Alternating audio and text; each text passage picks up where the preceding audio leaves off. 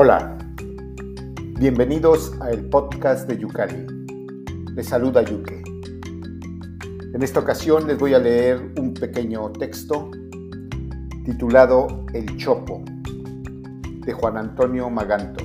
Espero les guste.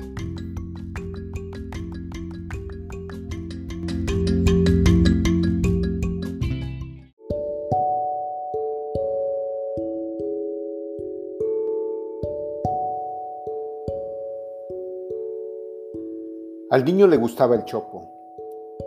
Se erguía poderoso trepando por el aire en busca de las alturas. Entre las brumas de sus recuerdos infantiles se le presenta la imagen del árbol cuando apenas era un plantón que pugnaba por asirse al suelo. La primera vez ya le cautivó. Alzado en brazos de la madre, extendió las manitas para rozar aquella corteza todavía lisa. Con el transcurrir del tiempo, el chopo tomó otra dimensión ubicado en el único lugar en que las orillas del río suavizan su pendiente, permitiendo el acceso al agua, se convirtió en el lugar preferido del muchacho para escaparse de su propia vida algunos momentos. Al Chopo también le agradaba el niño.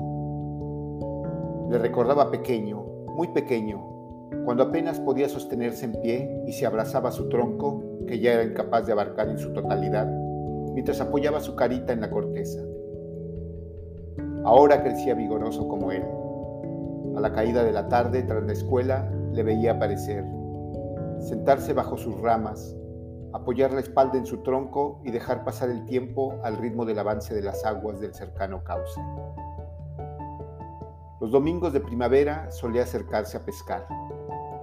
Transcurría toda la mañana ocupado en esa labor, mientras unida su espalda con el tronco del árbol, las aguas del tiempo avanzaban sin descanso. El niño es ahora un joven fuerte y abierto. Se encuentra en su plenitud. Ya no baja solo. Lo hace de la mano de una muchacha. Tras la misa dominical o a la caída de la tarde, el chopo escucha cómo se lanzan palabras de amor, cómo se besan, cómo se acarician tímidamente, cómo se quieren. El joven, con un extremo cuidado para no hacer más herida que la necesaria, escribe en el tronco con su navajita sus nombres, Cándido y Jacinta.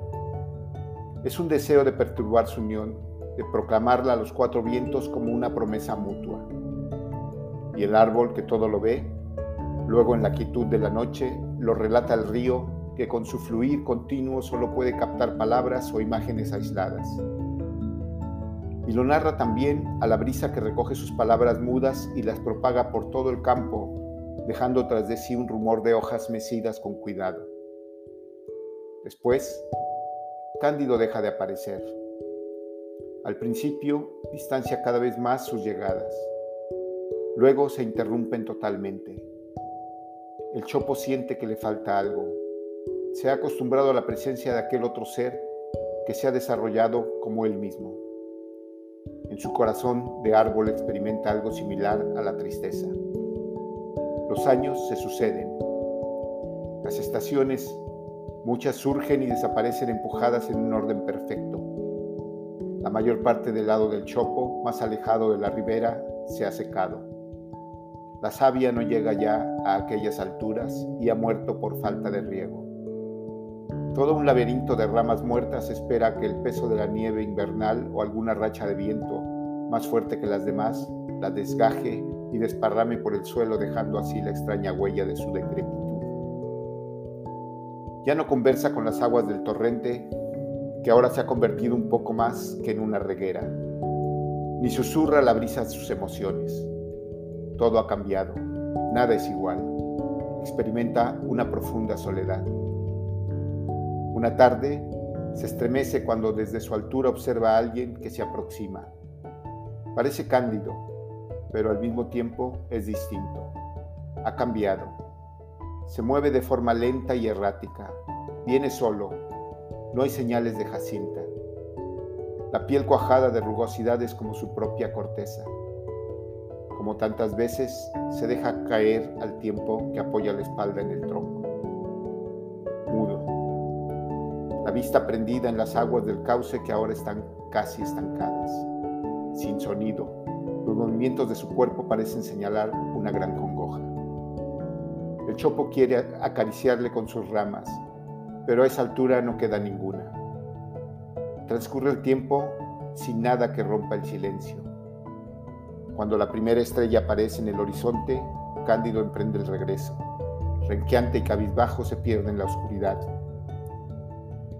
Es la última vez que le ve, aunque cada tarde espera su aparición, jamás vuelve a producirse. El cauce se ha secado definitivamente. La brisa, ya deshilachada, ha sido empujada por vientos más fuertes hacia otros lugares. El chopo permanece solo, no tiene con quién conversar. Tras de sí no hay otros álamos jóvenes que mantengan su legado. La aridez del terreno y su composición rocosa lo impidieron. Con la tranquilidad de aquel que sabe que su ciclo se ha completado, deja caer lentamente sus últimas hojas, que descienden casi ingrávidas hasta apoyarse mansamente en el suelo. Todo es silencio, y ahora el chopo no es más que un tronco seco.